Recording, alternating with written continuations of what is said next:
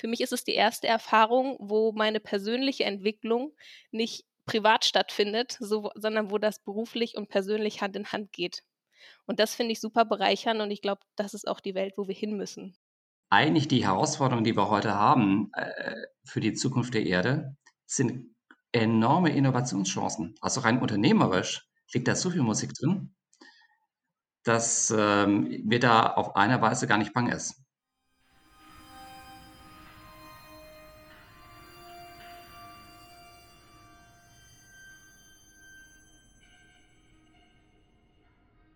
Ein herzliches Willkommen zum Leadership Hoch 3 Podcast Kollektive Führung leben.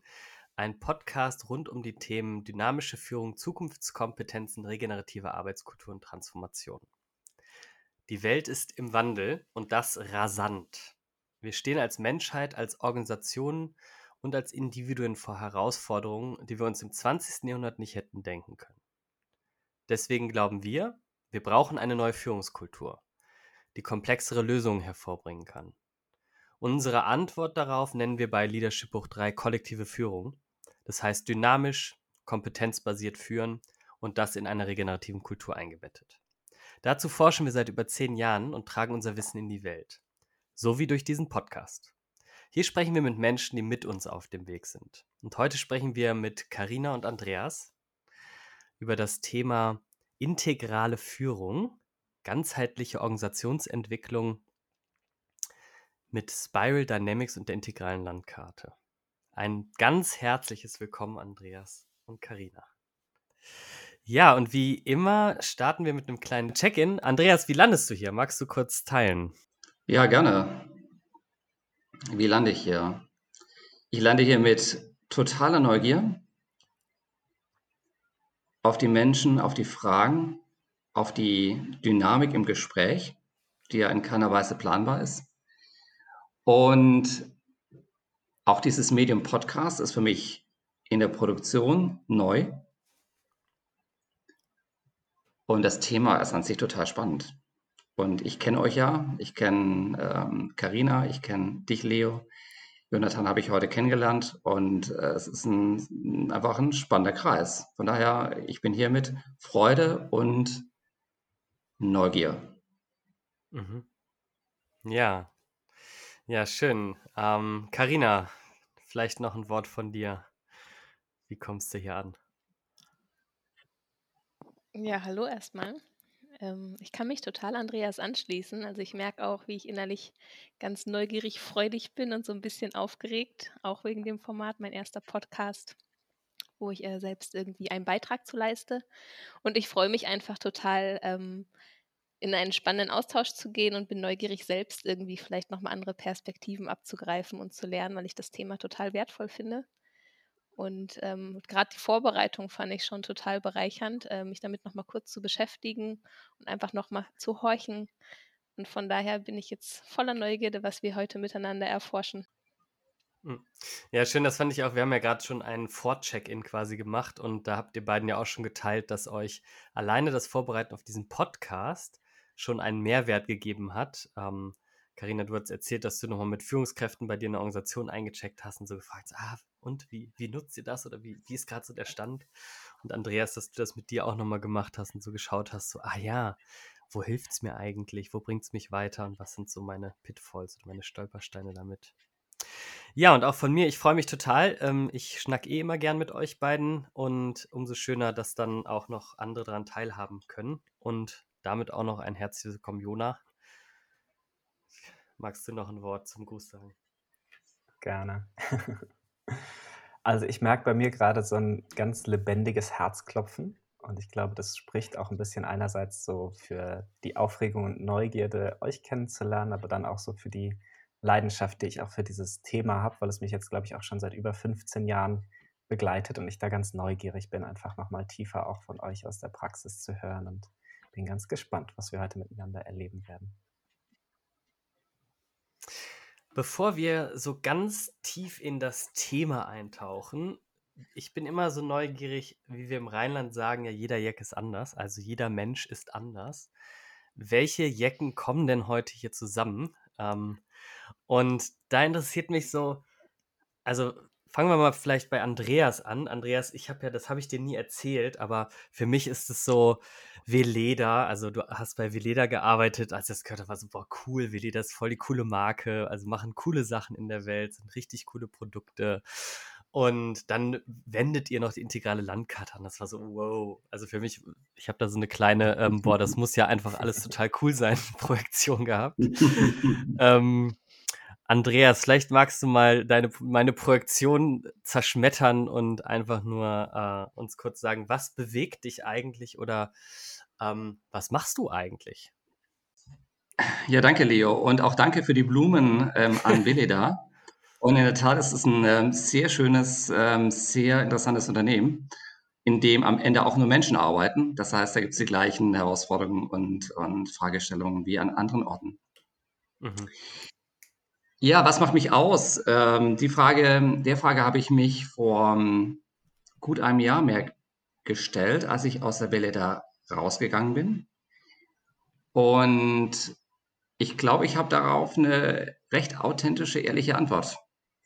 Und es sind drei, drei Motive oder drei Themen, die, die, die, die mich treiben und die mich nähren und äh, wo ich auch, glaube ich, glaube ich, was geben kann. Das eine Thema ist Unternehmertum. Ich finde es total klasse, Dinge zu initiieren, Dinge voranzutreiben, auch kommerziellen Erfolg zu haben. Und, ähm, und er kann unternehmerische Fragestellungen aus sehr verschiedenen Blickwinkeln betrachten. Gibt mir Energie und habe ich Energie für. Ein zweites Thema ist bei mir Liebe für die Erde. Und das klingt vielleicht ein Tick romantisch, ist aber gar nicht romantisch gemeint. Und das dritte Thema, das dritte Motiv in meinem Leben ist ähm, menschliche Entwicklung. Ich merke so, ähm, ach Mist, warum haben wir denn dich zu einem speziellen Thema eingeladen? Wir hätten doch einfach äh, Menschen, Thesen, Titel oder wie das da heißt, also einfach nur Andreas, äh, eine Stunde mit Andreas, dann kann ich gerade jetzt tiefer tauchen. Ähm, aber ähm, wir sind ja zu einem Thema hier, deswegen erstmal nur eine Frage. Was ist denn so aktuell dein beruflicher Werdegang? Also du hast gesagt, bis vor einem Jahr warst du bei der Veleda und was machst du jetzt? Jetzt mache ich im Moment ähm, drei Dinge eigentlich. Das eine Thema ist für mich Beratung. Mhm. Und wenn ich berate, ist es im Umfeld von ähm, das, was man so äh, als, als Sektor nennen könnte, Natural Space, nachhaltige Konsumgüter. Ich bin auch Verwaltungsrat bei einem Dermakosmetikunternehmen. Das zweite Thema ist für mich ähm, im Moment aus dieser Verwaltungsratstätigkeit heraus äh, mache ich eine Funktion, die nennt sich Delegierter des Verwaltungsrates, was sowas ist wie ein Geschäftsleiter von dieser Dermakosmetikunternehmung. Unternehmung und da kann ich mein unternehmerisches, äh, meine unternehmerische Passion ausleben und lerne dazu, habe ein neues Netzwerk, finde das super spannend. Und das dritte Feld ist am meisten verknüpft mit dem Thema Liebe für die Erde.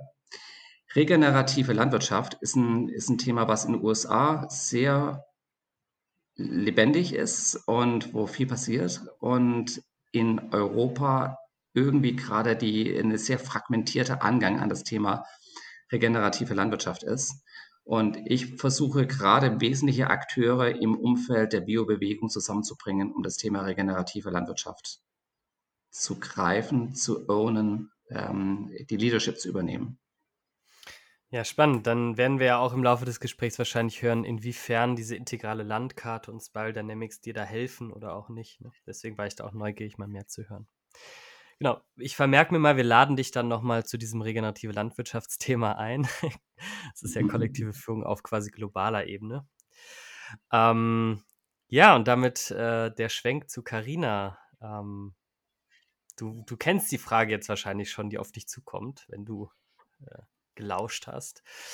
Ich bin auch neugierig von dir zu hören, so, also ich weiß zum Beispiel, dass Liebe für die Erde ja auch ein großes Thema von dir ist. Ähm, und was ist so, was ist so das, was so dein Driver ist? Also warum, warum stehst du morgens auf? Ja, ist total spannend. Ich musste gerade schmunzeln, als ich Andreas zugehört habe er gesagt hat, äh, er hat sich damit intensiv beschäftigt vor circa einem Jahr jetzt nochmal und hat so diese drei Punkte direkt genannt. Bei mir ist das ein bisschen länger her. Also bei mir ist das Gefühl, ich sage immer sieben Jahre, aber das sage ich schon seit drei Jahren, also wahrscheinlich zehn Jahre her, wo ich diesen Moment irgendwie hatte. Ähm, und, ich und es hat sich weiterentwickelt. Also Liebe für die Erde zum Beispiel war zu dem Zeitpunkt noch nicht so stark, wie es jetzt prägend ist. Also Vielleicht mal zusammengefasst, was mich immer schon getrieben hat, war der Wunsch, Menschen eine Freude zu machen, sie zu begeistern und zu inspirieren. Ich habe dann damals mit 18 Eventmanagement studiert, also das ist meine Ausbildung im Grunde, erstmal so die, die traditionelle Ausbildung neben allem Möglichen, was man dann nebenbei noch macht und habe dann schnell festgestellt, warte, das ist ja überhaupt nicht das, worum es mir geht, das ist überhaupt nicht sinnstiftend und habe mich dann neu entdeckt und gemerkt, nee, mir ist es irgendwie total wichtig, was Sinnvolles zu tun in meinem Wertesystem und irgendwie einen, einen Beitrag zu leisten für diese wunderschöne Welt. Und ähm, ja, das, das ist eine längere Entwicklungsreise irgendwie gewesen, die mich dann irgendwann auch zu meinem jetzigen Arbeitgeber, der Mercatio-Gruppe, da sage ich vielleicht gleich noch zwei Worte zu, damit die eingeordnet werden kann, ähm, getrieben hat oder geführt hat. Und genau wie du es angesprochen hast, ähm, ist für mich ganz, ganz essentiell in den letzten zwei Jahren gewachsen nochmal das Thema wie erhalten wir uns eine schöne, lebenswerte Zukunft auf dieser wunderbaren Erde und da ganz, ganz viel den Ansatz von, Leute, es geht doch um Win-Win. Also ganz oft wird das Thema so, wir müssen auf etwas verzichten und wir müssen, also äh, Einschränkungen und so. Und für mich ist es gar nicht so. Also für mich geht es da um diesen Bewusstseinswandel hin zu, warte mal, wenn es der Erde gut geht, dann geht es uns Menschen gut und da ist überhaupt gar kein Verlust drin. Ähm, und das Wissen mehr in die Welt zu bringen. In meinem Fall, das ist in meiner Freizeit ähm, vor allem auch tatsächlich in die Unternehmen. Das ist etwas, was mich momentan irgendwie total inspiriert und reizt, weil ich einfach sage, es geht nicht um Verzicht. Also da kann für uns richtig was drinstecken und lasst uns das nutzen und gemeinsam eine wunderschöne Welt für uns alle, alle, alle im Einklang irgendwie gestalten. Genau, das vielleicht mal in Kürze. Hm, dann sage ich vielleicht noch was kurz zu Mercateo. Und zwar Andreas hat gesagt, für ihn ist auch die persönliche Entwicklung so wichtig. Und ähm, das ist, geht mir genauso. Und ich bin vor fünf Jahren mittlerweile zu Mercateo gekommen. Mercateo ist, um euch mal ein kurzes Bild zu geben, ein Betreiber von B2B-Plattformen. Also wir sind in dieser sich schnell wandelnden, dynamischen IT-Welt. Dazu noch ein sehr schnell wachsendes Unternehmen. Und wir stellen eine Infrastruktur bereit, ähm, über die Unternehmen ihre Transaktionen und Geschäftsbeziehungen durch digitale Vernetzung effizient gestalten können. Klingt jetzt recht abstrakt, aber für euch einfach mal, ich glaube, für dieses Interview wichtig. Wir sind 600 plus Leute, schnell wachsend, schnelle Branche. Ähm, das ist der Rahmen, in dem ich mich bewege, wenn ich jetzt später aus den Erfahrungen von der ähm, integralen Landkarte oder Spiral Dynamics oder welche Komponenten auch immer wir uns angucken, rede. Und bei Mercateo bin ich in der Organisationsentwicklung tätig und habe da vor allem den Bereich so auf das Thema Kultur, wie können wir unsere Kultur in dieser schnell wachsenden Firma und Branche irgendwie erhalten.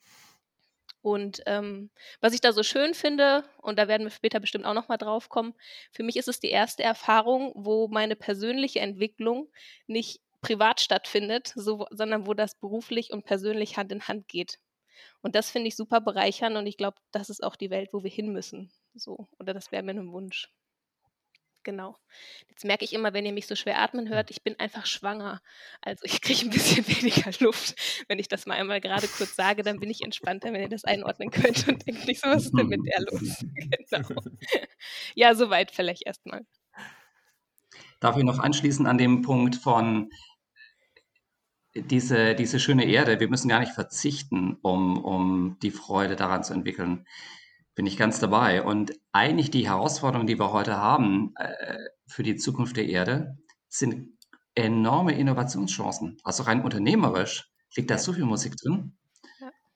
dass ähm, mir da auf einer Weise gar nicht bang ist. Hm. Leo, vielleicht dürfen wir ja da auch noch mal zu einem Podcast wiederkommen. Das klingt doch auch nach einem Thema. Ich sehe auch schon, wie sich lauter so Äste verzweigen hier und jeder Punkt, den ihr nennt, eigentlich schon wieder eine neue Folge aufmacht. Bin ich auf jeden Fall auch total neugierig und sehe ich auch mhm. totales Potenzial und glaube auch, dass das total wichtig ist, ne? zu erkennen, was da einfach gerade auch für ein tieferer Bewusstseinswandel in unserer Welt passiert, der eben genau diesen Aspekt auch mit berücksichtigt. Ja, finde ich total schön. Und gleichzeitig sind wir zu einem ganz spezifischen Thema erstmal heute verabredet. Von daher versuche ich mal so diesen Bogen zu schlagen hin zu der integralen Landkarte, die wir ja auch schon in der vorherigen Folge vorgestellt haben. Und äh, fang einfach mal wieder bei dir an, Andreas. Was ist denn so deine erste Berührung mit dieser integralen Landkarte, Spiral Dynamics und allem, was so für dich dazugehört gewesen? Und wie ist so jetzt deine Beziehung mit diesem Modell oder diesen Modellen?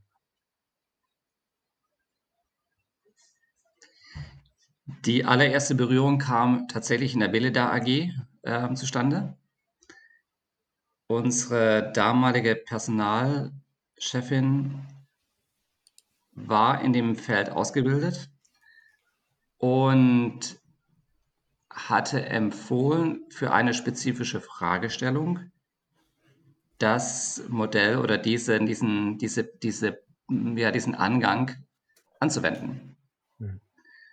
Und ich habe da, äh, war das sehr pragmatisch gestimmt, habe gedacht, okay, die, die ähm, ähm, Personalerin, die wird es schon wissen, ähm, was, was da passend ist. Und, ähm, und ich bin sowieso neugierig und lasse mich gerne auf neue Dinge ein.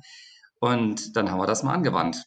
Und die Fragestellung war, es gibt einen gewissen, es gab in einem Unternehmensbereich eine organisationale Schwere, so würde ich es mal bezeichnen.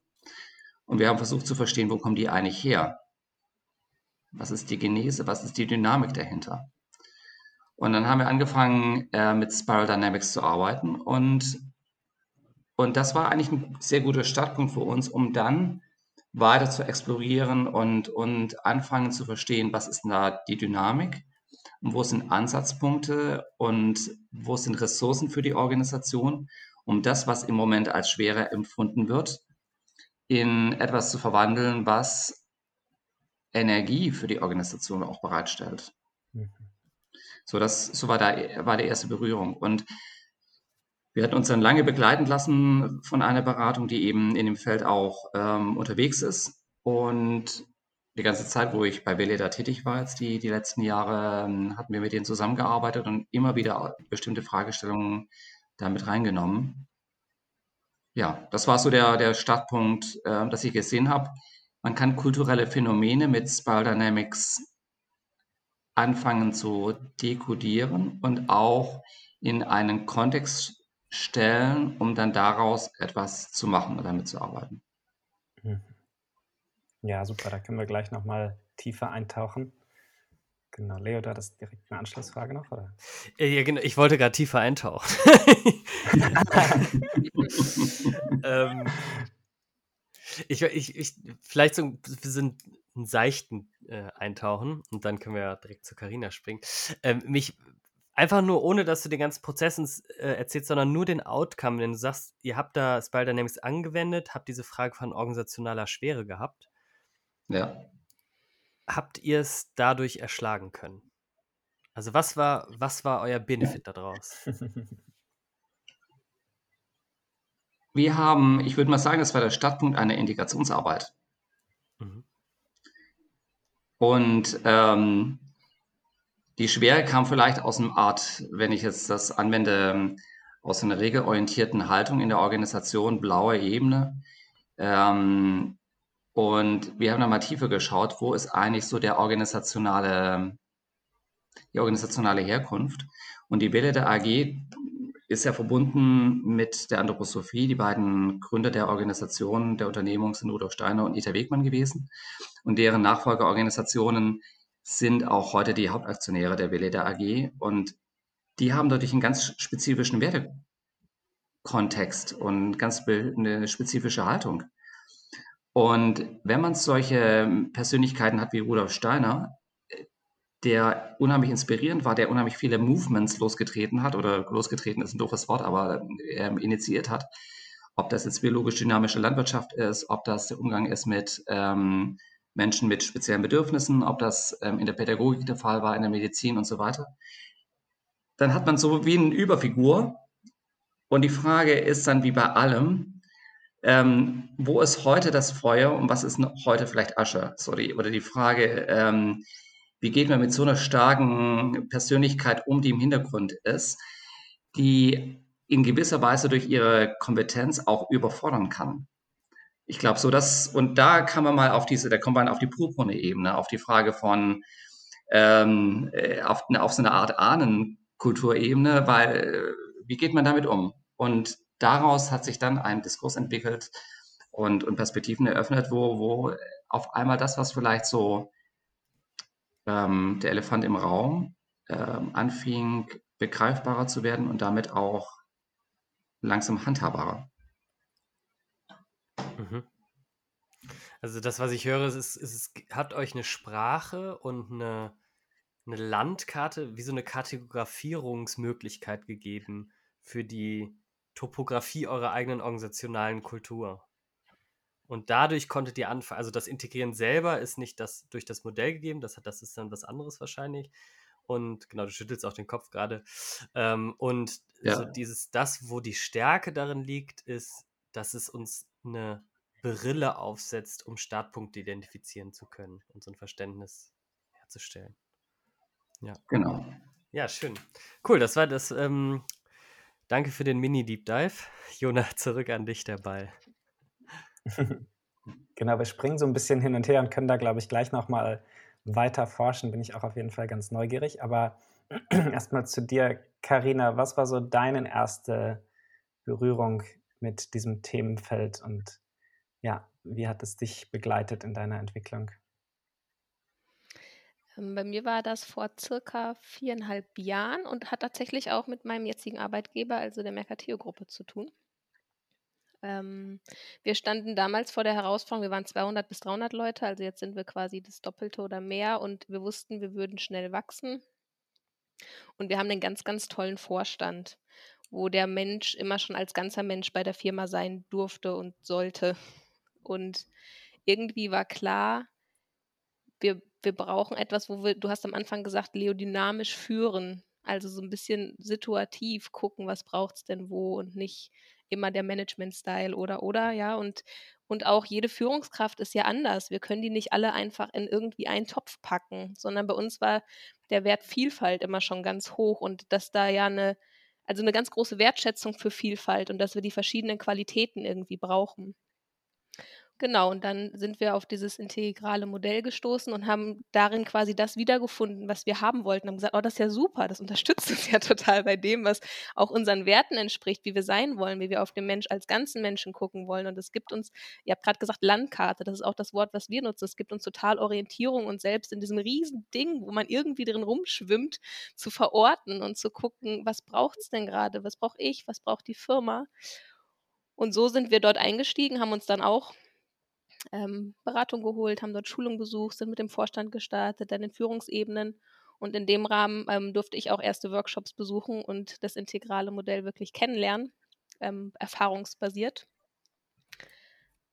Ja, und im Grunde ist das, wie ich da reingewachsen bin. Und jetzt klar, in der Organisationsentwicklung spielt das natürlich im Alltäglichen eine unglaubliche Rolle. Also ich glaube, ich würde fast sagen, wir machen fast nichts, ohne dass das im Hintergrund irgendwie läuft, um sich zu verorten und zu gucken, wie können wir unterstützen, was braucht es und immer auch mit diesem wertschätzenden Ansatz. Also ich finde, das Unglaubliche in diesem Modell ist einfach wirklich dieses, wir brauchen alles davon zu unterschiedlichen Zeitpunkten, an unterschiedlichen Stellen, aber wir brauchen alles.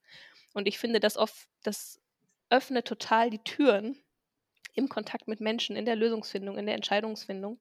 Und von daher, da begleitet es mich tatsächlich täglich, ob wir ähm, neue Change-Projekte haben und konzipieren und gucken, woran müssen wir denken. Da sind Menschen, die haben Ängste, die haben Scham, ja, oder ob das einfach Gespräche sind mit Führungskräften oder, oder, oder. Also da ist es einfach mein tägliches Handwerkszeug, was im Hintergrund wie immer mitläuft. Mhm. Ja, wow. Da werde ich auch direkt neugierig, wieder tiefer zu tauchen. Ich gucke mal Jona an. Nein, nur ein Scherz. Ähm, also das, was ich höre, ähm, das, was, wo euch das Modell so hilft, im Speziellen, ist diese, es deckt in sich, also es ist ein Erklärungsmodell für die Vielfalt von Kulturen und bringt es diese wieder zusammen unter einem Dach. Genau, ich sehe dich nicken. Genau, das ist das, was ich so ein bisschen verstanden habe. Ich wiederhole das auch so, weil es hören ja Menschen zu, die selber Herausforderungen in ihren Organisationen haben. Ne? Und wenn die zum Beispiel jetzt so sowas wie bei euch hören, so, ah, ah, okay, ah, so könnte ich das dann anwenden. Ah, okay. Ne? Deswegen ähm, lege ich da immer noch mal so einen Finger gerade drauf. Was ich total schön fand jetzt bei Carina und was mir auch unheimlich wesentlich erscheint im, in der Anwendung von Spiral Dynamics, ist die ähm, verschiedenen kulturellen Aspekte oder Ebenen oder Wertesysteme nicht zu werten, zu sagen, das eine ist über dem anderen. In Spiral Dynamics ist ja das in der grafischen Ordnung auch und da wird es immer höher, sondern die Anwendung, die wertfreie Anwendung dieser verschiedenen Ebenen von Spiral Dynamics um ein Verständnis dazu gewinnen, was ist in dieser Situation richtig und wie können wir die Ebenen miteinander in Verbindung bringen. Wenn ich da mal einhaken darf, da würde mich total interessieren, Andreas, du mal aus deiner Erfahrung und deiner Perspektive.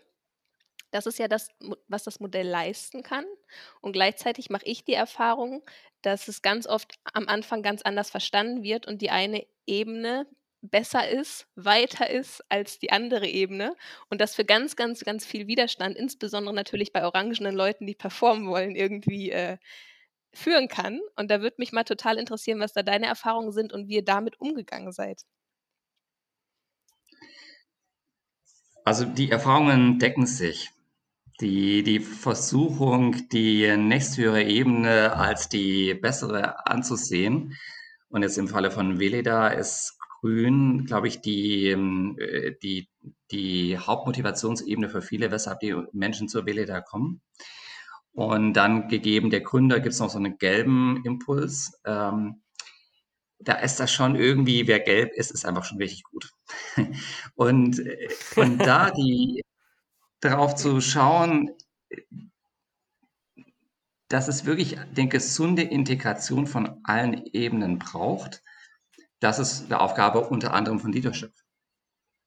Aber es ist Arbeit. Das ist für mich nicht der, da gibt es keinen Automatismus, gibt es das nicht der, das Default-Setting, sondern äh, das ist dann Kulturarbeit tatsächlich, die diese Integration zu leisten.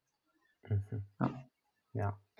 Und das führt ganz schön zu diesem tiefer Tauchen, was wir so schon angekündigt haben, weil für mich dann die Frage sofort auftaucht, wir können diese Landkarte hinlegen. Ne? Und dann ist es aber ja immer noch total die Frage, wie interpretiere ich jetzt diese Landkarte? Und da höre ich von dir, das ist Aufgabe der Führung, diese Landkarte zu interpretieren und dann vor allem eben auch die entsprechenden Interventionen abzuleiten.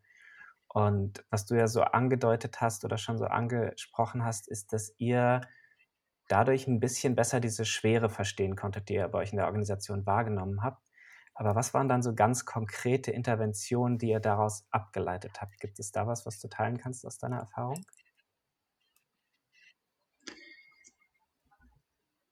Da gäbe es jetzt verschiedene Narrative dazu. Ähm, das Narrativ, was jetzt äh, vielleicht in der Situation am, am, am besten passt, ist, ich mache es ein bisschen abgekürzt. Die, die Schwere, die, die sich dann vor allem in so einer Regelhaftigkeit ähm, äh, wieder gespiegelt hat, so macht man das und das wird so, mm, äh, wo man in so ein, äh, so ein blaues, in so eine blaue Landschaft reinkommt, die, die wenig Innovationsfreude hat und, und ähm, äh, ja, wie halt so blau ist. Blau braucht's, also auch das again. Jetzt komme ich auch fast in eine Wertung rein von Blau. ähm, die hat aber auch zu einer, zu einer gewissen Schwere vielleicht geführt. Und da war die Frage, wo kommt das her? Und das ist ähm, im Falle von Veleda, in meiner Interpretation, etwas gewesen, wo eine Unsicherheit darüber war, was ist denn hier der Impuls der Gründer gewesen? Wie interpretiere ich den? Diese, dieses große Gebäude, ähm, äh, weltanschauliche auch Gebäude, das, das da mitschwingt, wie kann ich das so interpretieren im heutigen Unternehmensalltag? Und da war ganz viel Bewahren Haltung des Bewahrens vorhanden. Und wie komme ich da praktisch von der, again, von der Asche mehr wieder Richtung Feuer? Und das war, hat dann letztendlich dazu geführt, was ist unsere Vision? Auch mal eine Visionsarbeit zu machen. Zu schauen, was, was inspiriert uns eigentlich? Was ist unsere Inspirationsquelle? Und die mal zu lösen von einer Person oder von Personen hin zu etwas, was heute anschlussfähig ist in der Gesellschaft, in den Herausforderungen bei den Menschen ja, vielleicht zu weit. Hm. Wenn du sagst wir, mich würde mal total interessieren, wer war denn bei Veleda wir? Also ich sag mal Veleda, ihr sagt Veleda. Also wie auch immer, ich spreche es falsch aus, aber ähm, seit Jahren, wenn ich die Produkte kaufe, merke ich in meinem Kopf scheinbar, war gut. Ähm, wer ist wir? Also sind das, ist das ein Führungskreis gewesen oder seid ihr mit dem integralen Modell so weit gegangen, dass es alle Mitarbeiter, also zum Beispiel, wir haben den Anspruch, das findet bei uns schon im Onboarding statt. Da ist das eine Viertelstunde, ja, und dann gibt es vertiefende Module für die, die mhm. möchten. Aber bei uns ist das Teil der Standard zwei Onboarding-Tage, die alle, alle Mitarbeiter durchlaufen, findet kurz das integrale Modell statt, wo wir nochmal auf diesen Aspekt von Wertschätzung für Vielfalt eingehen. Und da würde mich total interessieren, wie weit ist das ausgerollt? Oder war das ein kleiner Kreis und die Führungskräfte haben das dann vor allem gemacht? Und konnten die das übersetzen? Also, weil wir haben ja am Anfang gesagt, das ist eine Sprache, die das irgendwie auch total vereinfacht. Und wenn ich jetzt aber mit jemandem rede, der diese Sprache nicht spricht, dann bedeutet das ja für mich auch nochmal eine andere Übersetzungsleistung. Exakt. Ähm, ich mache mal einen kleinen Schlenker. Die, diese Frage von Purpose und Vision, ähm, da war der Kreis, der daran gearbeitet hat, bewusst ähm, international, ähm, across Hierarchy, across Function, ähm, ähm, verschiedene Zugehörigkeitszeiten, um wirklich ein möglichst diverses Bild zu haben an, an Menschen, ähm, die, die daran arbeiten. Da haben wir versucht, das so abzubilden. Jetzt beim, bei der Anwendung von Spiral Dynamics ist es so, dass die beiden Standorte in der Schweiz, in Adelsheim und in Deutschland, in Schwäbisch Gmünd, schon diejenigen waren, wo die Anwendung am meisten gelebt wurde. Und ich habe es auch erlebt, es ist gar nicht so ganz einfach, dann von einem, wenn man erstmal anfängt, das an einem Standort oder zwei zu kultivieren. Und ich meine, die von den ähm, über 2000 Mitarbeitenden der Weleda AG ähm, sind halt äh, über 50 Prozent an diesen Standorten ähm, Deutschland, Schweiz. Wenn das da schon mal gelingt, ist es schon mal viel erreicht. Aber das dann bis hin nach ähm, Korea zu tragen oder nach, ähm, nach äh, Brasilien oder nach ähm, äh, Russland, das hängt ganz entscheidend davon ab, inwieweit die jeweiligen Führungskräfte, die befähigt, sich befähigt fühlen, komfortabel fühlen, vertraut fühlen mit dem Thema. Weil das ist ja dann, jetzt im Fall von Wille, da gibt es Regionaldirektoren, da gab es Regionaldirektoren, die das sehr gut ähm, integrieren konnten und dann auch ähm, in andere Kulturräume sehr gut transportieren konnten. Und andere haben da nach mehr Unterstützung gefragt. So. Aber ich würde sagen, der, der Nukleus für die Anwendung war an den Standorten Deutschland, Schweiz. Und da würde ich sagen, ist es recht breit zur Anwendung gekommen. In den, den Wahrnehmungsfenster, was ich habe. Und so auch die OE-Brille, also Organisationsentwicklerinnenbrille, die Karina da aufhat, die, die, da werde ich direkt neugieriger, wie genau ihr das gemacht habt. Also, weil es fin findet ja nicht plötzlich Anwendung an diesen zwei Standorten. Also kam der Impuls, du hast, du hattest einen Touchpoint mit dieser HRlerin. Ähm, aber ist es so, dass zum Beispiel der Vorstand gesagt hat, ah, alles klar, ich bin inspiriert? Oder also wie hat das so seinen Weg in die Anwendung gefunden? Der, die Anwendung war ähm, über zwei Wege. Das eine war über ähm, doch klassisch auch Hierarchie, dass die, die Führungskräfte diese Themen in ihre Bereiche hineingenommen haben. Weil unsere Haltung war, die Veleda-Haltung, jetzt sage ich noch uns, jetzt komme ich wieder in diesen Veleda-Kontext rein. Die, die Veleda-Haltung war, so etwas lebt nur, wenn auch die Führungskraft das für sich ähm, leben kann. Deswegen ist aus meiner Sicht die, die, die Führungskraft eine ganz wichtige, ähm, wichtige Persönlichkeit, eine wichtige ähm, Rolle, die Führung. Und parallel hatte jeder Bereich aber auch die Möglichkeit, direkt auf HR zuzugehen und wenn mal Fragestellungen waren in einem Team, Support zu bekommen von, äh, vom Personalbereich. Und auch in dem Rahmen wurde dann äh, Spiral Dynamics mit angewandt. Also einerseits sozusagen Business Support und andererseits aus der Linie heraus ähm, die Anwendung von, mhm. von Spiral Dynamics. Wir haben in den Veleda, Veleda hat in den großen Meetings ähm, äh, immer das Thema in irgendeine Form mit reingenommen.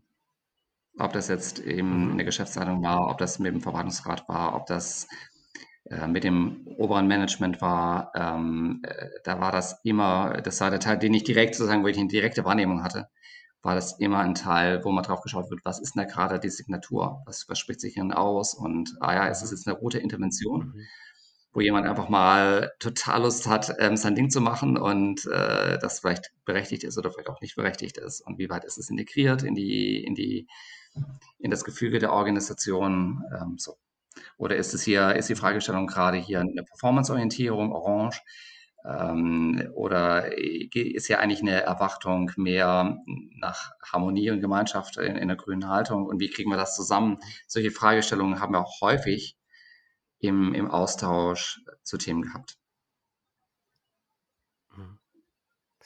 Vielleicht ist es auch, also das, was ich höre, es gibt wie so einen Push- und einen Pull-Aspekt da drin. Also es gab ein, ähm, also die Organisation konnte sich das Thema ranziehen. Das heißt, es werden Ressourcen zur Verfügung gestellt ähm, für die Führungskräfte, für Teams, die sagen, ich will mich da fortbilden. Und es gab so einen Push, also so ein in die Organisation reingeben, und wahrscheinlich dann, also es passiert ja meistens in der Machthierarchie weiter oben, dass es dann von da aus sich so runter pusht, äh, also runter rein gibt.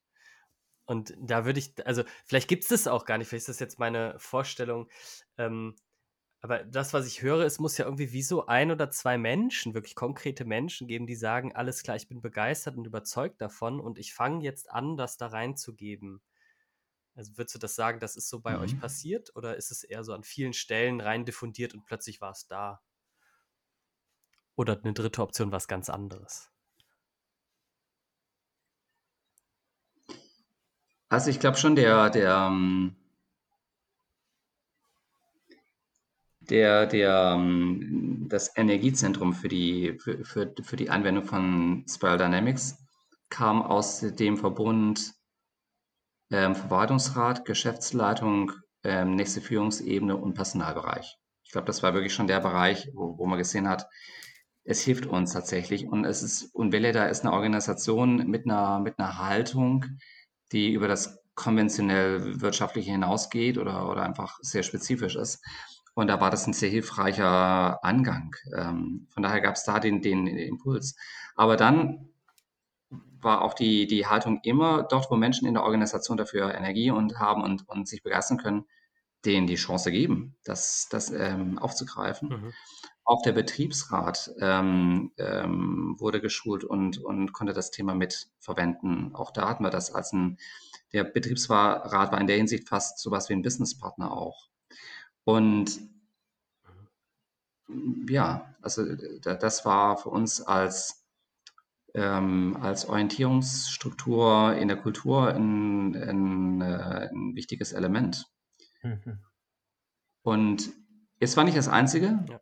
Äh, wir haben dann noch mit anderen ähm, Partnern auch zusammengearbeitet, noch mit anderen Tools. Aber äh, in diesem Aspekt von Kulturlesen und Kultur ähm, einordnen können und kulturelle Konflikte bearbeiten können, Fragestellung bearbeiten können, war es ein wesentliches Element im OE-Baukasten, wenn ich das mal so sagen kann. Mhm. Und was ich raushöre, ist, dass dadurch ja tatsächlich sich auch eure Kultur maßgeblich geändert hat, ne? dass es wirklich explizit in die Sprache mit aufgenommen wurde, dass es in Meetings mit aufgenommen wurde. Und das bringt mich ein Stück weit zu Carina, weil du das vorhin auch gesagt hast, dass euer Impuls, euch damit auseinanderzusetzen, ja ganz maßgeblich eigentlich so diese Frage war, wie können wir diese Vielfalt, die wir bei uns so schätzen, noch mehr erhalten und wie können wir auch die Kultur, die wir als relativ kleines Unternehmen hin zu einem schnell wachsend größer werdenden Unternehmen dann irgendwie bewahren. So, und da bin ich neugierig von dir auch zu hören, so ganz praktisch. Was waren Dinge, die euch geholfen haben, die ihr, ihr euch bedient habt und was waren so Interventionen vielleicht, aus denen du berichten kannst? Ähm, ja, ich gehe mal noch einen Schritt zurück. Und zwar, du hast gesagt, ähm, die Vielfalt, die wir so wertschätzen. Ich glaube, es war eher so wie, die wurde nicht immer gewertschätzt, sondern deswegen gab es Rangeleien. Und ähm, es wurde aber ein großer Wert, insbesondere vom Vorstand, in dieser Vielfalt erkannt und dass wir die brauchen. Ähm, also, das mhm. heißt, es war eher so auch das war ein Wunsch, das war nicht der Hauptwunsch, aber es war eher so, dass diese Vielfalt und die Wertschätzung dafür deutlicher wird und dass es wichtig ist, dass Menschen unterschiedlich arbeiten und so weiter. Ähm, wie wir das gemacht haben, ist tatsächlich, am Anfang habe ich es ja schon gesagt, wir haben halt gesucht, was, was, was kann diese Vielfalt greifen, ohne dass wir uns selbst in ein Korsett packen, sind dann auf dieses Modell gestoßen. Und äh, bei uns ging dann das dann wirklich Hand in Hand, dass der Vorstand davon begeistert war und gesagt hat, das hilft uns total weiter. Und dann haben wir eine Organisationsentwicklung, der, an der auch ich arbeite, wo wir wirklich gesagt haben, alles klar, wie bringen wir das jetzt wirklich ins Unternehmen? Ähm, und dann haben wir angefangen, dass die Führungskräfte geschult wurden und das war am Anfang auch gar nicht so einfach. Es gab welche, die fanden das super. Wir hatten aber genauso damit zu kämpfen, zu sagen, was ist denn das für ein spirituelles Ding, was wir jetzt hier irgendwie, was hat das hier zu suchen? Und das war auch schon die erste Frage, wie gehen wir denn damit um? Und mhm ähm, haben viel einfach informiert, warum wir das machen, haben Erfahrungsberichte von Führungskräften zusammengestellt, wie sie das nutzen, warum sie das wertvoll finden, haben auch niemanden gezwungen, direkt in das erste Modul zu gehen, sondern es gab durchaus Führungskräfte, die gesagt haben, ich gucke mir das jetzt erstmal an und im halben Jahr gucke ich mir das dann mal an und also so, ja und ähm, haben dann wirklich damit gearbeitet, dass wir gesagt haben, wie kriegen wir das in jede Zelle des Unternehmens im Grunde durchdrungen, Stück für Stück. Das ist jetzt eine Arbeit, die seit vier Jahren geht. Und ich habe gerade gesagt, heute in der Vorbereitung habe ich einfach noch mal ein paar Führungskräfte gefragt, weil ich war ganz am Anfang dabei und gleichzeitig operativ betreuen das äh, meine Kollegen mittlerweile. Und da war ich einfach neugierig und habe gedacht, okay, ich wusste, wie es vor zwei Jahren wahrgenommen wird. Jetzt will ich einfach noch mal horchen. Und ich bin wirklich begeistert, ähm, es findet im Alltag Anwendung. Also was mir die Kollegen erzählt haben von, ich nutze das für meine Entscheidungsprozesse, sei es, dass ich mich selbst reflektiere, sei es, dass ich bewusst entscheide, auf welcher Ebene will ich gerade Entscheidungen treffen, binde ich Leute mit ein oder gebe ich Entscheidungen vor, dass ich mich selbst reflektiere, wenn ich mit einer Situation nicht zufrieden war, dass ich Mitarbeitergespräche ähm, anhand dessen führe. Also wir haben zum Beispiel für uns selbst im integralen Modell gibt es ja auch Entwicklungsleitlinien, die haben wir für uns selbst formuliert, sodass die echt Orientierung äh, bieten und dass wir daraus ein 360 oder 180 Grad Feedback je nachdem entwickelt haben, wo man halt sehr, sehr konkret Feedback geben kann mit allen Holpersteinen, die dazugehören. Also von, es ist anders gedacht, als es im ersten Schritt umgesetzt wird und dann muss nachgeschärft werden, aber wir haben das wirklich probiert, in allen möglichen Stellen in die DNA des Unternehmens irgendwie zu verweben. Und wenn es jetzt Workshops gibt, dann ist es halt total normal, dass man auch auf die linke Seite guckt. Wenn wir ins Coaching gehen, ist es total normal, dass wir auch viel die vier Quadranten benutzen. Ähm, oder ich habe gesagt am Anfang im Onboarding, jeder Mitarbeiter lernt halt grob kennen und versteht, da gibt es eine Sprache, die muss ich noch nicht verstehen und ich kann erstmal auch entscheiden, ob ich die genauer verstehen will, weil im einen Team wird sie mehr gesprochen als im anderen, aber alle hören, dass es das gibt, warum es das gibt. In den, in den Büros hängen diese bunten Kreise aus mit unseren eigenen Entwicklungslinien, wenn man denn im Büro ist, so gerade ne, mit Corona ist es ja ein bisschen anders. Ähm, oder wir haben zum Beispiel ein eigenes Spiel entwickelt. Das haben wir genannt, das Wir sind Buntspiel, um einfach nochmal diese Vielfalt hervorzustellen von alles davon hat einen Wert so. Also da haben wir uns echt viel Mühe gegeben, dass das an ganz vielen verschiedenen Stellen ähm, mit ganz konkreten Punkten genutzt werden kann und im Alltag Anwendung findet. Und es scheint zu gelingen. Natürlich, wie überall, du hast so schön gesagt am Anfang, überall arbeiten Menschen. Ist auch gut so, dass es so ist. Und entsprechend gibt es aber auch in jedem Unternehmen seine Stärken, Schwächen und Probleme und äh, Emotionen und Gefühle. Aber das ist echt schön zu merken. Und ich habe dann auch noch mal gedacht, als ich angefangen habe, was haben wir darüber nachgedacht, dass man ja das Wort Gefühle so schwierig nutzen kann und Bedürfnisse. Und wie übersetzt man das jetzt? Und mittlerweile ist das völlig normal und auch, das merke ich zum Beispiel an meinem Standing in einem Onboarding-Prozess, da zucke ich nicht mehr und denke, oh, jetzt könnten die zucken, wenn ich jetzt sage, und im Unternehmen spielen auch irgendwie, ist es wichtig, dass wir auch mitkriegen, wie es uns geht, sondern da ist eine andere Selbstverständlichkeit gewachsen, wo man selbst auch anders dasteht. Und das ist ja immer so, wenn ich selbst irgendwie souverän dastehe, dann zuckt auch die Außenwelt nicht ähm, und wo es eine ganz andere Bereitwilligkeit oder Bereitschaft gibt über die Gänze der Firma, das natürlich eine Rolle spielt und dass wir uns das natürlich angucken müssen. Und dann aber natürlich auch immer in der feinen Verhandlungsmasse von, Leute, ist ja schön, dass wir uns über Gefühle äh, unterhalten, aber wir müssen jetzt auch mal nach vorne gucken und wir müssen mal vorankommen. Und also das ist immer eine schöne Balance mhm. irgendwie. Aber da hat sich echt was getan. Das war heute Morgen nochmal eine schöne Erkenntnis. Darf ich mal was Partycrashendes auch teilen zum Thema ähm, Spiral Dynamics? So ein bisschen in den Schatten reinschauen oder ähm, ähm wollen wir hier mehr auf der ähm, Wohlfühlseite bleiben? Wir hatten in der Vorbereitung diese schöne Frage, wenn Spiral Dynamics ein Hammer wäre, was ist der Nagel und was ist die Schraube? Das heißt, das wäre jetzt genau passend mal zu schauen, ja, was sind denn die Schrauben und die Begrenzungen von Spiral Dynamics oder das, wo du eben auch ja, mögliche Risiken siehst. Carina, passt das? Super. Ich, ja, äh, okay. Mach Gut. Partycrasher, Andreas. Ja, okay. ähm, ich habe vielleicht zwei, drei Phänomene erlebt, wo ich Begrenzungen empfunden habe und, und vielleicht auch, wo ich dann noch andere Modelle auch als hilfreich empfunden habe am gewissen Punkt. Die eine Begrenzung ähm, im Aqual-Modell, also in diesem All Quadrants, All Levels Modell, wo diese vier Quadranten angewandt werden, ähm, war eine, eine Akademisierung. Also, dass auf einmal unheimlich exakt beschrieben wurde aus den verschiedenen Entwicklungslinien, was, wie sich das in, meinetwegen, in Kollektiv außen ausdrückt ähm, auf den verschiedenen Ebenen. Und dann manchmal die Diskussionen ein wenig akademisch wurden, wo dann, äh, ähm, wo dann aufpassen muss, dass man nicht da in so einem Reden überkommt, sondern dann tatsächlich muss man dann von der Gesprächsführung darauf achten, an den eigentlichen Phänomenen zu bleiben und dann auch mit einer gewissen Entspanntheit mit so einem Modell umgehen und sagen, okay, das Modell gibt uns Aspekte an der Stelle, aber es geht jetzt nicht um eine exakte Auslegung, was dann wieder fast eine blaue Kultur wäre, eine blaue Anwendung von einem, von einem Modell. Das heißt auch, da braucht es manchmal eine Metareflexion, wie wenden wir gerade das Modell an?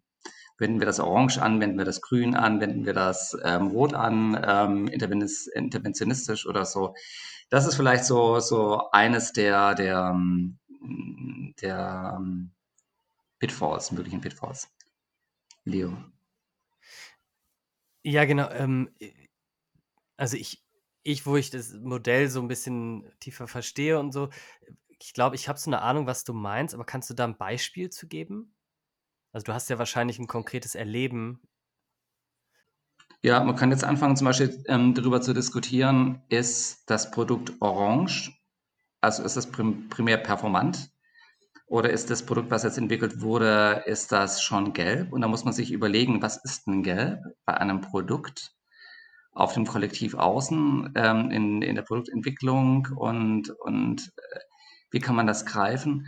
Und wenn man dazu orthodox wird in der Auslegung der Entwicklungslinie, dann fängt es an, finde ich, geht bei mir die Lust raus dann, dass man, dann müsste man tatsächlich mal wieder vielleicht den Blick weiten und sagen, okay, was ist die Motivation, um das Produkt auf den Markt zu bringen und ähm, in welchem Kontext steht das und wie zahlt das vielleicht mit der Marke ein und wo und welche Markeninhalte. Also man muss dann die Fluidität haben, um die, den Kontext entsprechend, den, den, wenn der Fokus zu eng wird, fängt es an halt ähm, trocken zu werden.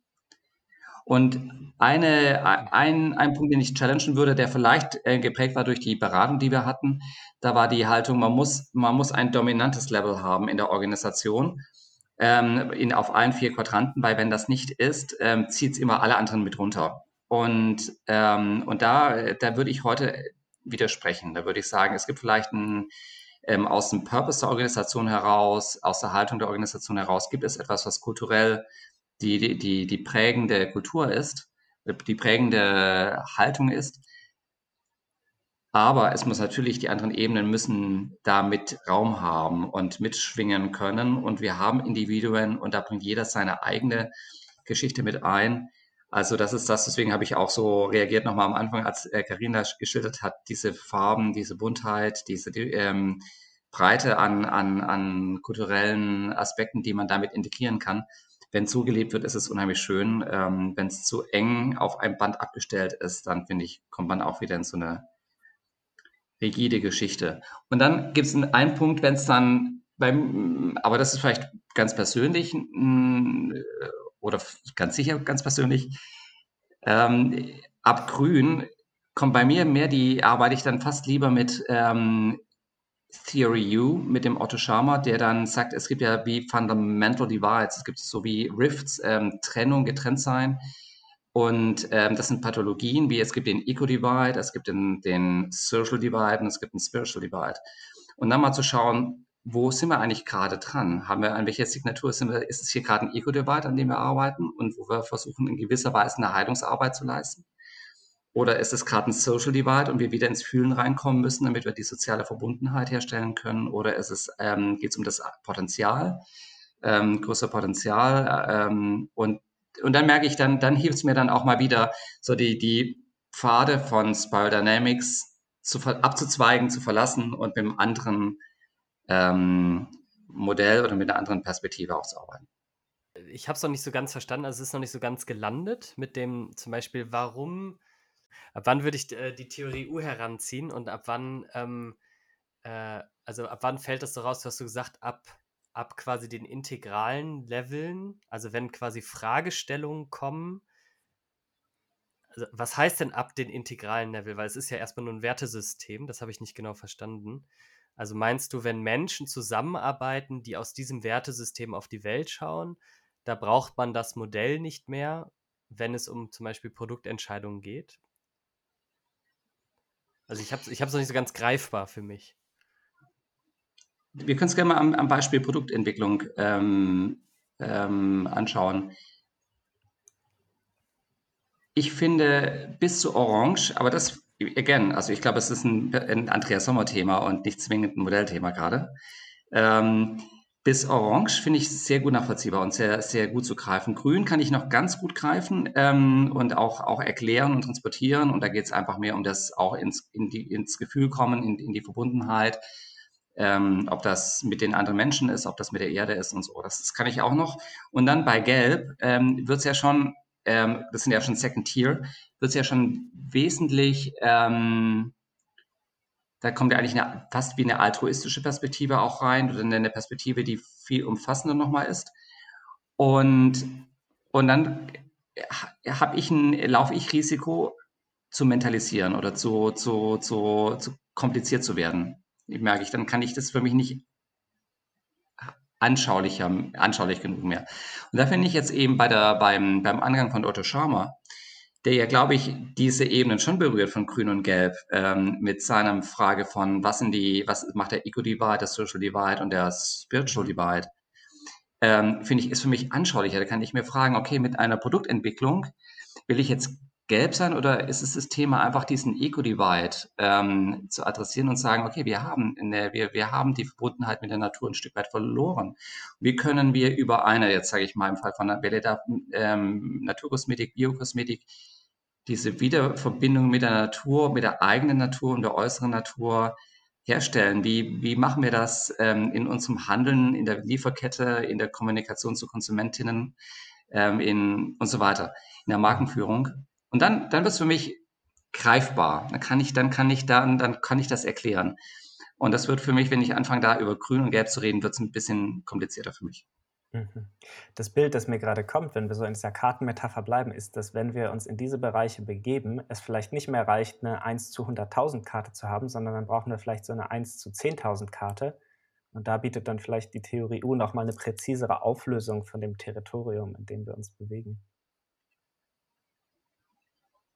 Und vielleicht auch spezifisch für Unternehmensfragestellungen. Vielleicht ist es von der NGO oder von einer anderen Organisation, ist es nochmal vielleicht anders geartet. Ja. Ähm, da kommt vielleicht auch meine kommerzielle ähm, Gesinnung mit rein. Carina, mhm. gibt es bei dir auch Sachen, wo du sagst, hey, da stößt für mich auch die Landkarte an ihre Grenzen, die du noch teilen magst? Ich finde es total spannend, weil ich habe gemerkt bei den ersten zwei Punkten von Andreas, dass ich ganz aufmerksam gelauscht habe und das für mich gegengecheckt habe. Und ich kann jetzt nicht fürs gesamte Unternehmen sprechen, aber ich wüsste nicht, dass ich das bei uns so empfunden hätte. Also, dass man, dass man diese Karte, ich sage jetzt mal aus einer sehr blauen Perspektive anguckt und dann in solche, man redet eher über äh, Situationen kommt. Ich will das überhaupt nicht ausschließen, aber ich, ich wäre nicht dabei gewesen. Das ist die, die Antwort, die ich dazu irgendwie geben kann. Ich glaube, wo, wo ich immer eine gewisse Vorsicht sehe, aber das wäre für mich jetzt noch gar nicht so dieses Party-Crasher-Ding, weil es ist halt ein Modell. Und es bleibt ein Modell und es kann nicht alles erklären. Und solange ich es als Modell mit dem, was es kann, wertschätze, habe ich persönlich gar nicht diese Party-Crasher-Erfahrung gemacht. Aber ich muss es auch Modell sein lassen und nicht die Bibel. oder so. Also, das ist das Einzige, was mir dazu kommt, weil ich kann nicht sagen, dass ich jetzt sagte, habe ich per se negative Erfahrungen mitgemacht. Das, was ich schon feststelle, und das ist uns am Anfang viel schwerer gefallen, da entwickelt man sich ja selbst auch weiter, ist wirklich dieses wie kommuniziere ich es denn? Und das ist eine hohe Kunst. Also das ist anders als andere Modelle, die ich Mhm. Menschen beibringe. Da, die erzähle ich halt einfach und cool ist. Und das Ding, das kann richtig Widerstand auslösen, weil ich halt über Werte spreche. Und das ordentlich zu vermitteln und zu wissen, wen habe ich vor mir sitzen und welche Sprache braucht diese Person gerade, das erfordert einfach an diejenigen, die es vermitteln, die Trainer, die Organisationsentwicklung, ein ganz anderes Level an Kompetenz. Und damit hängt für mich auch zusammen, wie dieses Modell aufgegriffen wird und ob es dann eher zu so einem Partycrasher werden kann oder weniger. Wäre meine These von dem, was ich bis jetzt weiß. Aber das ist nur, wenn ich das abgleiche mit dem, was ich gerade erlebe. Und da sind wir total am Forschen. Also wir haben den ersten Workshop, den wir für ähm, alle Mitarbeiter entwickelt haben, den haben wir durchgeführt und haben dann gesagt, okay, das müssen wir nochmal neu machen. Das funktioniert so nicht im Unternehmenskontext, weil es kommen ja zwei Sachen zusammen. Du selbst bist noch am Üben und probierst dich da irgendwie einzugrooven und musst deine Fehler machen und die machen wir jetzt immer noch, aber halt wahrscheinlich auf einem anderen Level. Und dann kommen Leute, die, für die das auch völlig neu ist. Und also da mussten wir total dazu lernen und ähm, mit experimentieren. Und es ist bis heute so, dass wir ganz viel auch dran sind, Ebenen nachzunähren.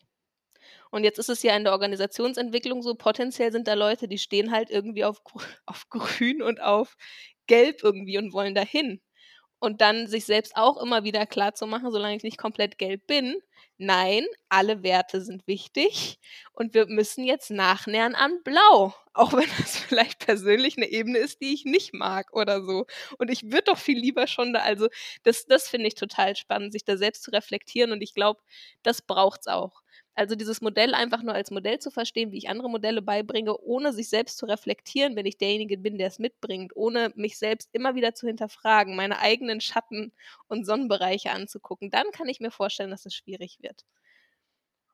Und, und ich sage überhaupt nicht, dass uns das leicht fällt oder dass das uns immer gelingt, ne? Also, aber ich habe nicht direkt so Resonanz, dass ich das Gefühl hätte, da wäre es uns über das, was ich genannt habe, total auf die Füße gefallen wenn wir es als Modell betrachten. Mhm. Ja, und ich glaube, das ist auch so das, was mich aus deinem Intro so berührt hat, wo du so gesagt hast, ah, zum ersten Mal kommt für mich so die berufliche Entwicklung und die persönliche Entwicklung zusammen. Das findet so einen gemeinsamen Kontext und das spüre ich, wenn du drüber sprichst, ne? wie sehr dir diese Verkörperung wirklich am Herzen liegt und es dadurch eigentlich erst so in die Wirksamkeit kommt.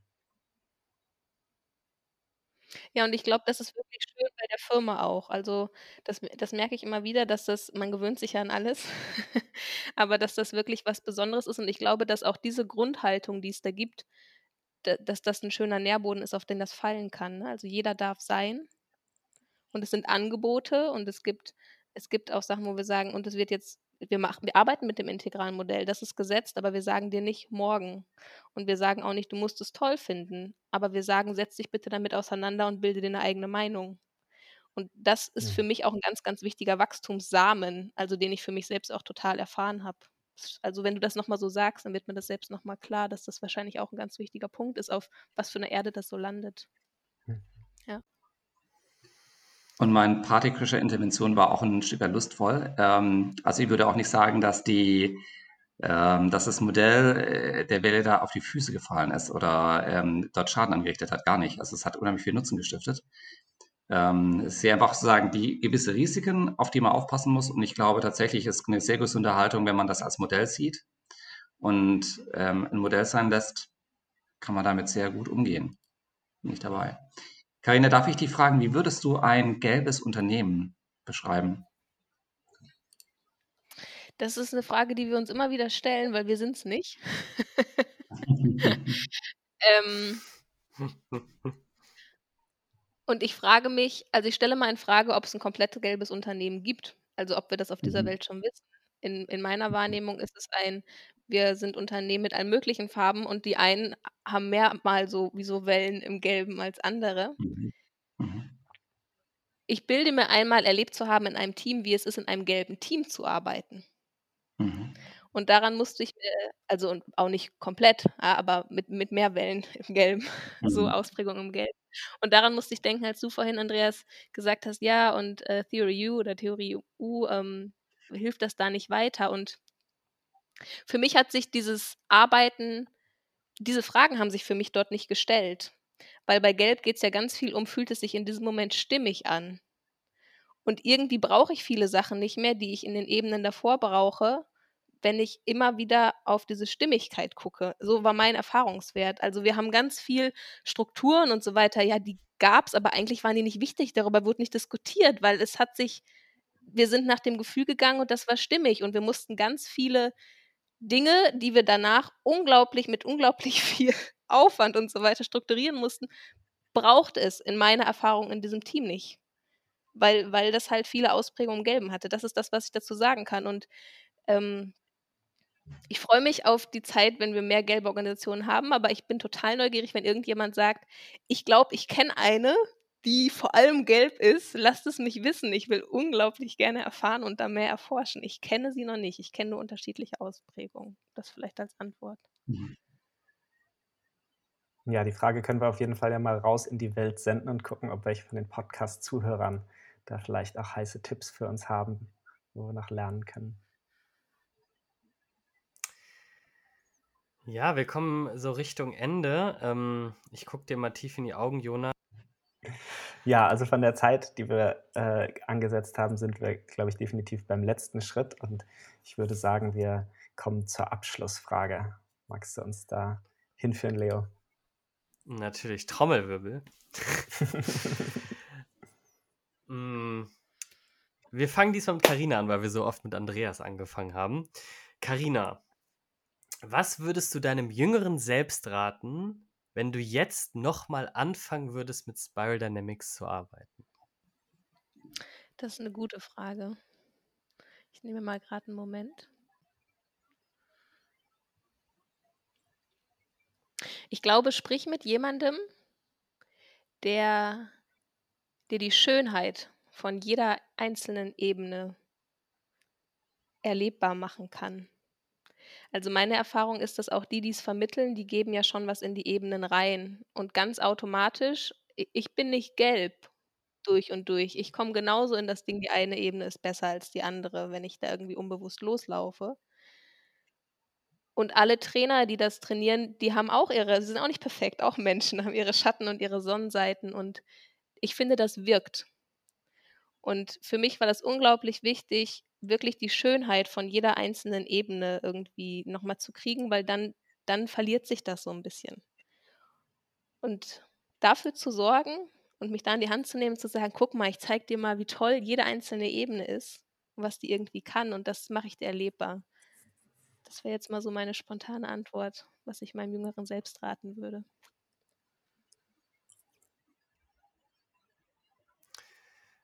Andreas, gleiche Frage. Ich hätte gehofft, es käme eine andere. Ich glaube, ich würde noch bewusster versuchen zu lernen, von vornherein eine und die gleiche Fragestellung mal durchzudeklinieren aus den verschiedenen Ebenen. Wirklich fluider zu werden, um zu sagen, okay, was ist denn ein Teambildungsprozess in Orange, in Rot, in, falls es den überhaupt gibt, in Rot, in Blau, in, in, in ähm, Purpur? Wirklich das mal, mal wirklich so dieses durch, diese Durchlässigkeit üben, zwischen den verschiedenen Ebenen bewegen zu können und damit auch dann im Gespräch dann viel anschlussfähiger zu sein und zu sagen, okay, ah ja, hier spricht jemand von Familie ich will aber eigentlich ein Team und wie kriegen wir den, den Anschluss von vielleicht Purpur zu Orange oder was dann halt die, die Fragestellung sein, sein soll. Das mehr bewusster zu gestalten, zu üben, das ähm,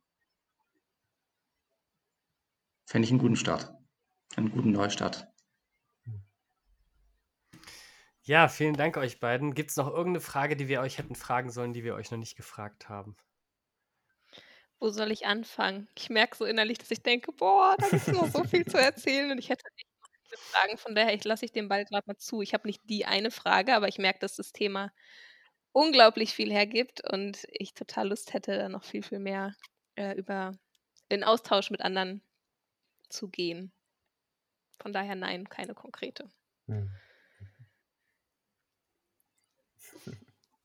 Vielleicht auch äh, nur ein Kommentar. Ähm, ich, ich meine, ich bin vom Herzen ähm, Marketingvertrieb und das fängt alles für mich an bei der Marke und die Marke ist eine Repräsentation der Unternehmensidentität. wenn es authentisch sein soll, wenn es wenn's, äh, wenn's, ähm, wirklich ein Purpose-Driven Company ist. Und, und ich finde es unglaublich wichtig, dass ein Bewusstsein äh, besteht auf der Ebene von Unternehmensidentität, Purpose, Mission, Vision. Was bedeutet das kulturell? Und da braucht es eine Selbstähnlichkeit, eine Ähnlichkeit zwischen dem, was die Unternehmung innerlich ist, sein möchte, wo die Motivation liegt und das, was als Unternehmung nachher ge ähm, gelebt wird. Und äh, da habe ich vielleicht den Impuls, das nochmal zu benennen, weil da liegt so viel Kraft drinnen. Und ich könnte jetzt viel über verschiedene ähm, Unternehmensvisionen, Missionen, das habe ich mir einige angeschaut, äh, immer wieder und dann die Verbindung zur Marke ähm, sagen, auf jeden Fall, da liegt so viel Energie drin in der Organisation, dass ich glaube, es ist kein schlechter Startpunkt für eine Organisation, den kulturellen Blick von dem Startpunkt aus zu öffnen. Ja, vielen Dank. Wir haben mit Practice What You Preach angefangen und Andreas, du hast mit Practice What You Preach äh, beschlossen. Es war super spannend. Ähm, es wird vielleicht noch eine zweite, dritte, vierte und fünfte Variante geben, wer weiß. Es hat auf jeden Fall wieder viele, viele Türen geöffnet. Und ein ganz, ganz herzliches Dank an euch beide, dass ihr uns eure Zeit heute geschenkt habt. Äh, wie ihr erreichbar seid, das verlinken wir dann in den Show Notes. Ähm, zum Beispiel, Andreas, habe ich ja auch gehört, du arbeitest ja auch in der Beratung oder Karina, ähm, wie man dann zu deiner Firma findet, wenn man jetzt Feuer gefangen hat, zum Beispiel in Leipzig wohnt und plötzlich total Lust auf diese Organisation hat, ähm, dass man da weiß, wo man da anklopfen kann. Herzlichen Dank euch beiden. Vielen Dank. Danke euch.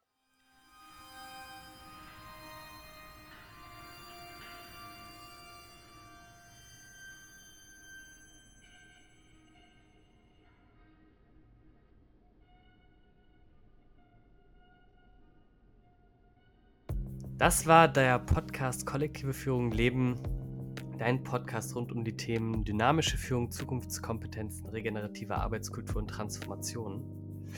Wenn du Lust hast, uns ein Feedback zu schicken, wenn du Fragen hast äh, an Karina, an Andreas, an Jona, an mich, dann schick sie doch gerne an podcast.kollektiveführung.de oder sprich uns auf unseren Anrufbeantworter unter 030 69 20 6937. Und wir freuen uns riesig über Feedback, denn davon wachsen und leben wir. Bis zum nächsten Mal.